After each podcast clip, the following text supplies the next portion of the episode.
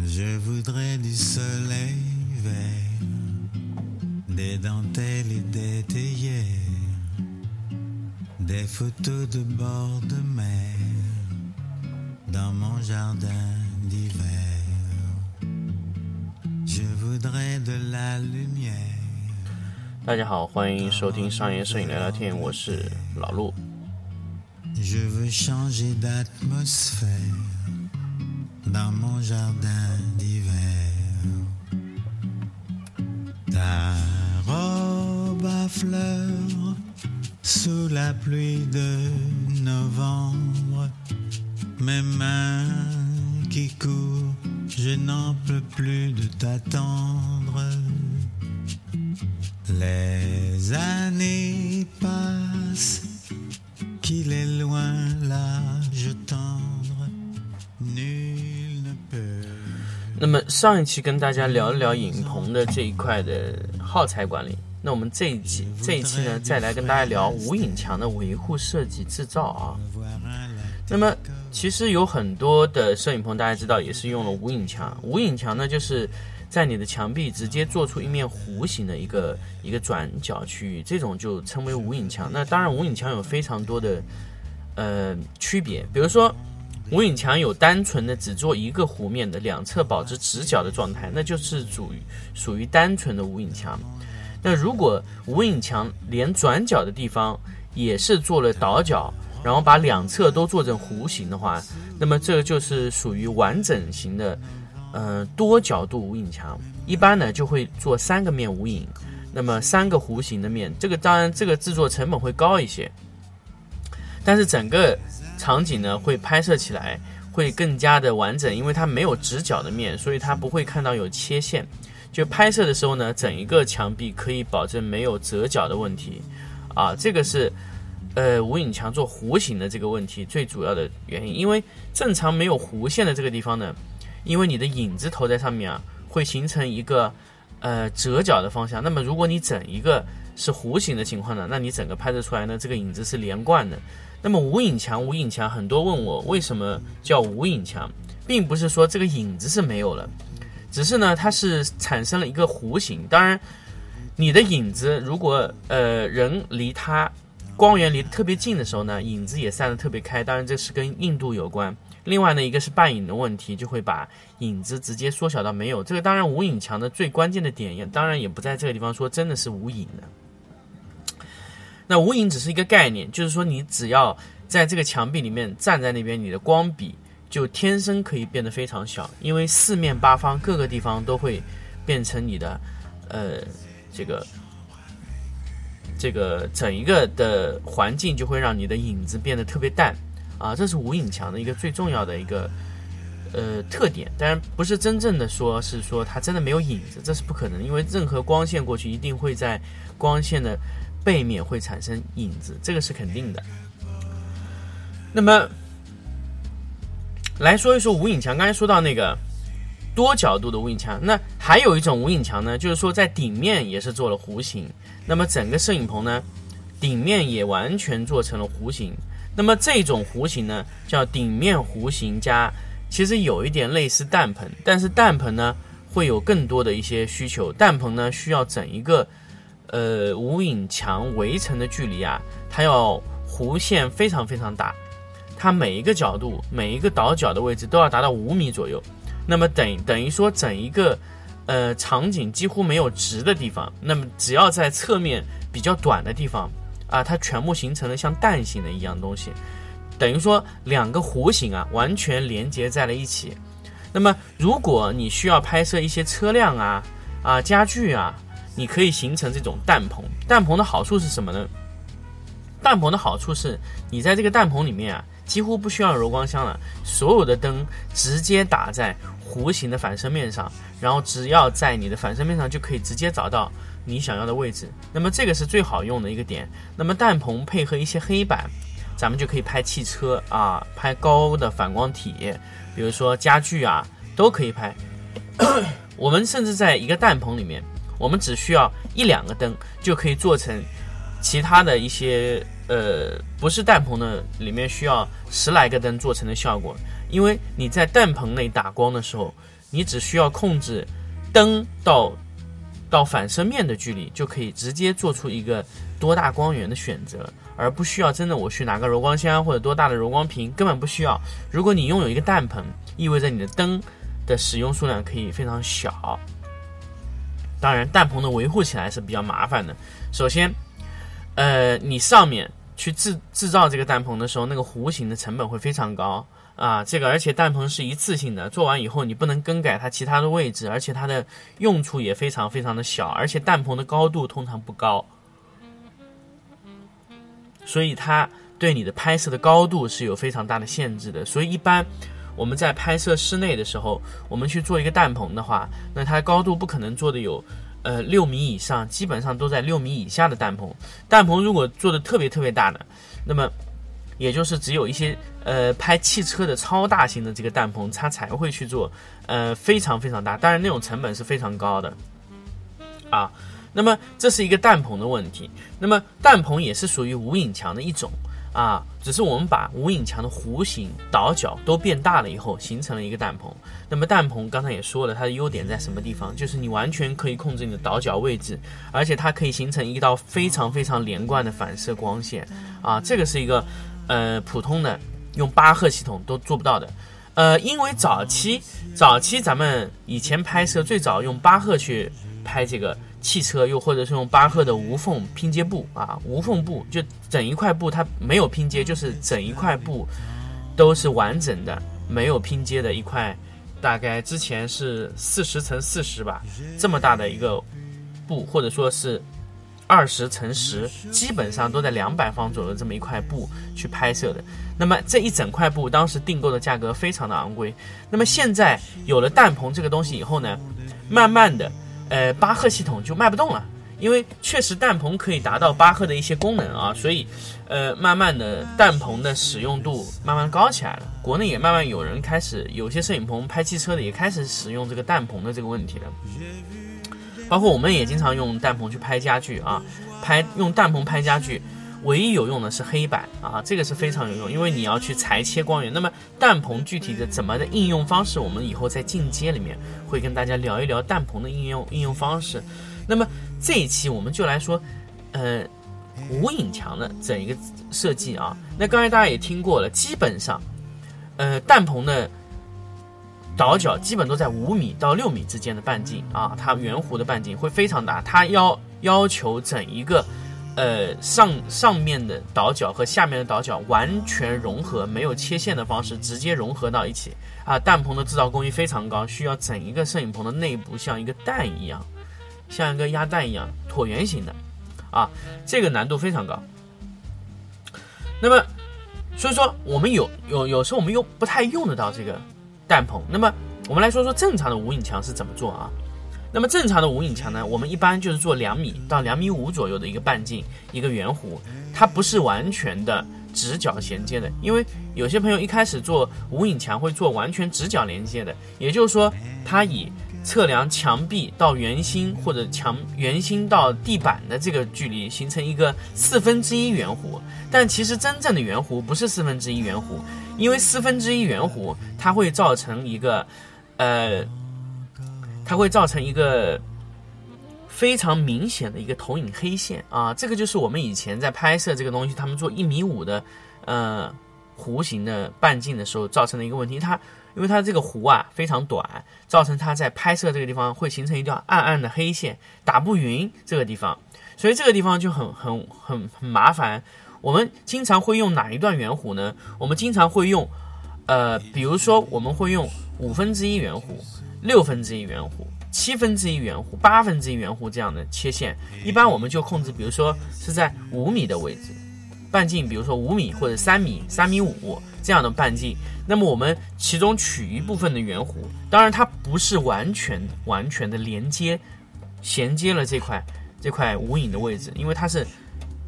呃，不是完全测量那块区域得到的，不是从呃四分之一圆弧测量，所以它的弧形会更自然、更顺滑。整一个拍摄过去，它不会出现阴影线，所以基本上我们都会做三米五到四米的啊圆弧啊，这个圆弧就制造精精度会非常高，当然这个成本也很高。一般呢，我们下面都是通过钉龙骨架，然后在上面配合呃三合板，整个拼接起来的一整个无无影墙的制造。如果你的无影墙是只是拿三合板固定的话，比较容易断，而且长期使用的话，嗯，也容易出现裂缝啊，这个问题也很多，所以我们会用呃下面定龙骨的情况下去制作这个无影墙。无影墙最关键是这个弧线，那弧线最关键就是，呃，半径，半径做完以后，最关键就是龙骨和三合板的配合。那么配合以后呢，我们在衔接的地方，我们会用石膏把它整一个墙面刮平。然后正规流程的情况下，是整一个墙壁、整一个房间做无影墙呢，全部需要刮刮刮满腻子和石膏。那么刮完以后呢，我们这个无影墙就要上乳胶漆。啊，乳胶漆我们可以上普通的，当然我们第一次上的时候尽量选好一些的乳胶漆，比如说我们用多乐士的乳胶漆，先把第一层底上盖住，因为我们以后每一次盖乳胶漆都会盖的比之前更厚，所以我们这个呃无影墙只会越来越厚，越来越厚，越来越厚。那当然这个厚是有限度，到一定程度呢，因为我们乳胶漆没有盖的特别实，它会脱落，脱落以后呢，我们就可以整一个铲掉。把地面全部铲掉，一般就是我们修整地面的多一些，把地面整个全部铲掉，重新再乳胶漆去保养。那么这个时候呢，有人问我老鲁，我们室内有利用背景纸的情况下，为什么还要去用乳胶漆呢？啊，用用去做那个无影墙。当然，以前有算过一笔这个成本，乳胶漆的成本相对于呃背景纸来说是成本要低很多，当然首次成本会非常高。那么后期呢，我们只需要花九十块钱买一桶最便宜的乳胶漆，我们可以用呃三到四个月。但是背景纸的话，如果你每天使用的话，基本就是两天一张纸，两天一张纸就是两百块钱，那这个费用就很大了。而且背景纸这个问题啊，它长时间使用它会受潮。比如说我今天用了一次，然后隔了几天才用那一次，那后面那一半卷都是受潮，就会想。像褶皱、橘皮一样皱起来，因为纸它是没有办法防潮嘛。在南方的这些城市，如果你用白色的纸，那就会有很大问题。那么当然，你用黑色的其他颜色，那无影墙当然还是需要一些背景纸的支架啊。如果你不需要用其他纸能的呢，一个无影墙就可以完成问题。那无影墙是需要经常维护的。那么维护的问题在什么地方呢？比如说，你们有很多人需要在无影墙内工作，那么我建议你给他直接去用鞋套。那么鞋套，很多朋友呢跟我说，要不去买布的鞋套。那其实布的鞋套洗起来是非常麻烦，而且会经常去遗忘去洗，而且成本非常高。我建议大家可以去买那种超级加厚五百二十克的啊，这种这种这种加厚的鞋套，一次性穿三个，然后呢。半天更换一次鞋套，那把鞋套直接扔掉好了。这个成本相对于来说还是比较划算的。如果你需要连续拍摄的情况下，那么你有一个鞋套去维护是最好的。那么如果说你拍摄的时候你本身就要维护的话，穿不穿鞋套也对你来说意义不大。那么这种时候你可以不用鞋套啊。当然买做无影墙做完以后，基本上会买一整打鞋套。我们当时做了三个无影墙，我们就配备了。两千个鞋套，那么在这个时候使用，因为，呃，刷乳胶漆的这个过程也是非常的麻烦。当然，如果你自己有时间有空啊，那你可以刷一下，进定期去维护一下。那基本上来说，乳胶漆是刷刷也是最主要费的是时间啊，这个是一个问题。那么还有一个问题呢，乳胶漆，呃之外的一些问题，对无影墙来说。那么首先就是那个圆弧的区域，因为你知道它当时是用三合板，所以你不能用力的去踩那个位置，那个位置很容易断啊。包括它的衔接部分啊，也是都是上接石膏的。如果你连续的去踹那个位置，比如说有时候你会去踩在这个地方拍摄，那么你就要注意这个呃你的弧形区域会不会被踩断啊？这些地方都是你需要考虑的。那么无影墙其他最大的维护呢，就是每三年。或者说每一年你的拍摄量比较高的时候，每一年你需要把墙面上的油漆啊发黄的区域整个铲掉，重新再做一次啊。那你这个无影墙是不需要做，你需要把表面的那些乳胶漆老化的位置全部用砂纸、砂枪全部打掉以后，重新再上一遍乳胶漆，因为它的乳胶漆实在太厚了。这个时候你去打砂枪的时候，其实很快，很快就能搞定，一般一两天就可以把整个墙壁厚的那些位置全部处理掉。那如果你的速度还要快，那你可能半年就要去维护了。你每天每天每天都在刷，每天每天都在用，那这种情况下呢，你很快你的厚度达到大概有。如果你的乳胶的厚度有能达到五个毫米的情况下，你一定要做保养了。那你必须要全部铲掉，重新做一遍啊！基本上很很难会到这么高的厚度，一般就是在两三毫米，我们就可能会开开始考虑保养这个乳胶了。那么，呃，无影墙整一个的使用的成本啊，包括它的使用的寿命。完全取决于你那个弧面。那时间长了以后，如果那个弧面有破损，那我我们会去维护那些弧面的位置。当然叫木工过来重新去把这些断裂的地方重新补一下，我们再继续用也是可以。那么后期，比如说你用到那些呃弹棚，弹棚的反射面，比如说顶面的那些位置，我们需要抛的非常精确，不能有凹凸感，所以它在。如果有凹凸感，它会落在画面上面的一些反光面就会不一样。所以我们在去做弹棚的时候，我们需要保证它的每一个东西都，呃，每一个的反射位置都非常均匀，这个很重要。这个在，呃，我们以前做蛋棚的时候，就是需要保证顶面啊全绝对要光滑，就是我们做完以后就用会用砂纸啊整个砂一下，因为。如果有凹凸的感觉，它会完全映衬到你的反光车面上面啊，这个是蛋棚唯一的一个区别。那地面的话，如果你需要保证这个位置，呃，这个位置也是有平整的反衬度的话，那你地面也需要保证沙的完全平。所以蛋棚的维护成本啊，相对来说比普通的无影墙会要高很多。那么再说一个点啊，无影墙。有些无影墙它只会做，有些无影棚啊，它只做一个弧形，它边上保证直角。那比如说我比较喜欢这样的棚，因为它两侧我还能使用它的一些直角区。因为有时候有有些有些图片拍摄的时候，我希望它有一个折线啊，有个折线，那我就会把比如说我的左侧一面就整个变成还是那个情况，呃，一个折线的位置。那么做了无影墙之后呢，我们需需要在我们的无影墙里面去增加一些。呃，反光板啊，我们反光板呢都是要直立起来的。基本上我们会用呃铁的支架焊接一个推板，然后正面呢它的反光板一面是黑色，一面是白色。那像这样的板板子可以带轮子整体移动。当然这种架子你们也可以在现有的地方也能买到，也可以自己去做，做也非常简单，就是做一个比较厚重的架子，这个架子必须自重要很大，不然它会翻倒。做完以后呢，地上配上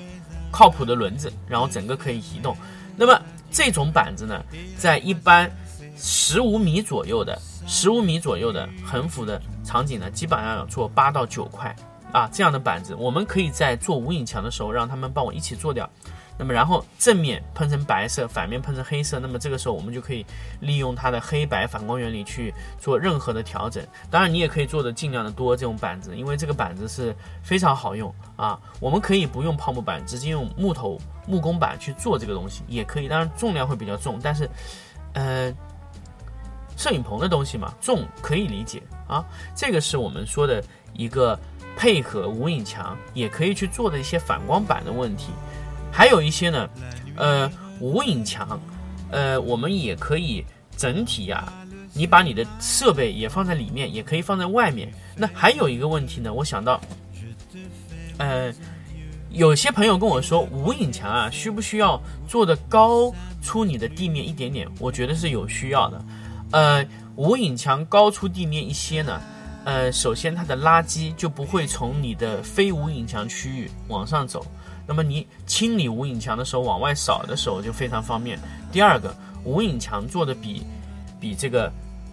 比你的地板高一点的主要问题是什么呢？你的地面也是用木工板垫高一点的。那为什么说用地面要用木工板垫起来呢？首先的问题来说，因为你租的场地通常不是你的，所以你必须要保护对方的场地。那么你要保证你离开这个地方的时候，你的无影墙能被它完全的还原。那么你在地面上铺上大概一个板子厚度的一个木工板，然后我们再刷上去。我们以后要拆除这个无影墙的时候就非常方便，我们只需要从地面把这些板子都起掉，就可以还原回呃这个租给你的场地的完全的一个方式。因为有些你无法还原的场地，呃，你的租的用户也不愿意给你去这么搞。啊，无影墙是一次一次一次性的投入，当然你要考虑你的租金、你的租的场地的时间，这个都是在你做无影墙之间要考虑的问题。还有一个考虑的问题就是我刚才跟大家说，是否可以还原？因为很多无影墙这个的去做这个无影墙的人没有想到这个点，结果导致最后他拆除无影墙的时候还要去赔房东很大一笔钱，这就是很大的一个问题。所以这个东西我们在前期如果能把它避免掉，对于我们后期的整一个的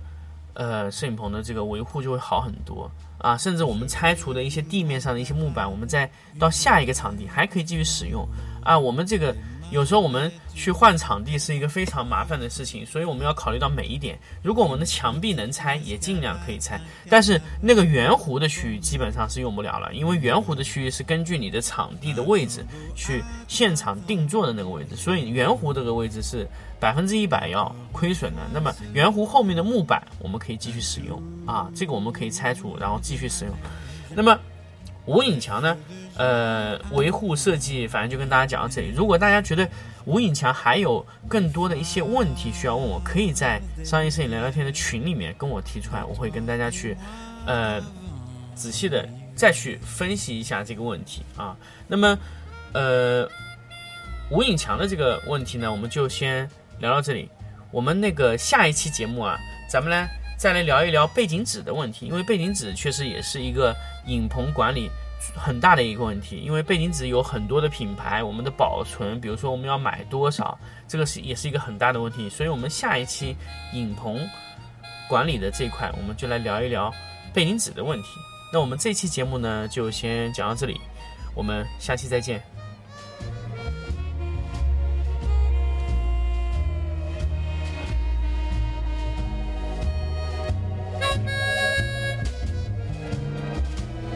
to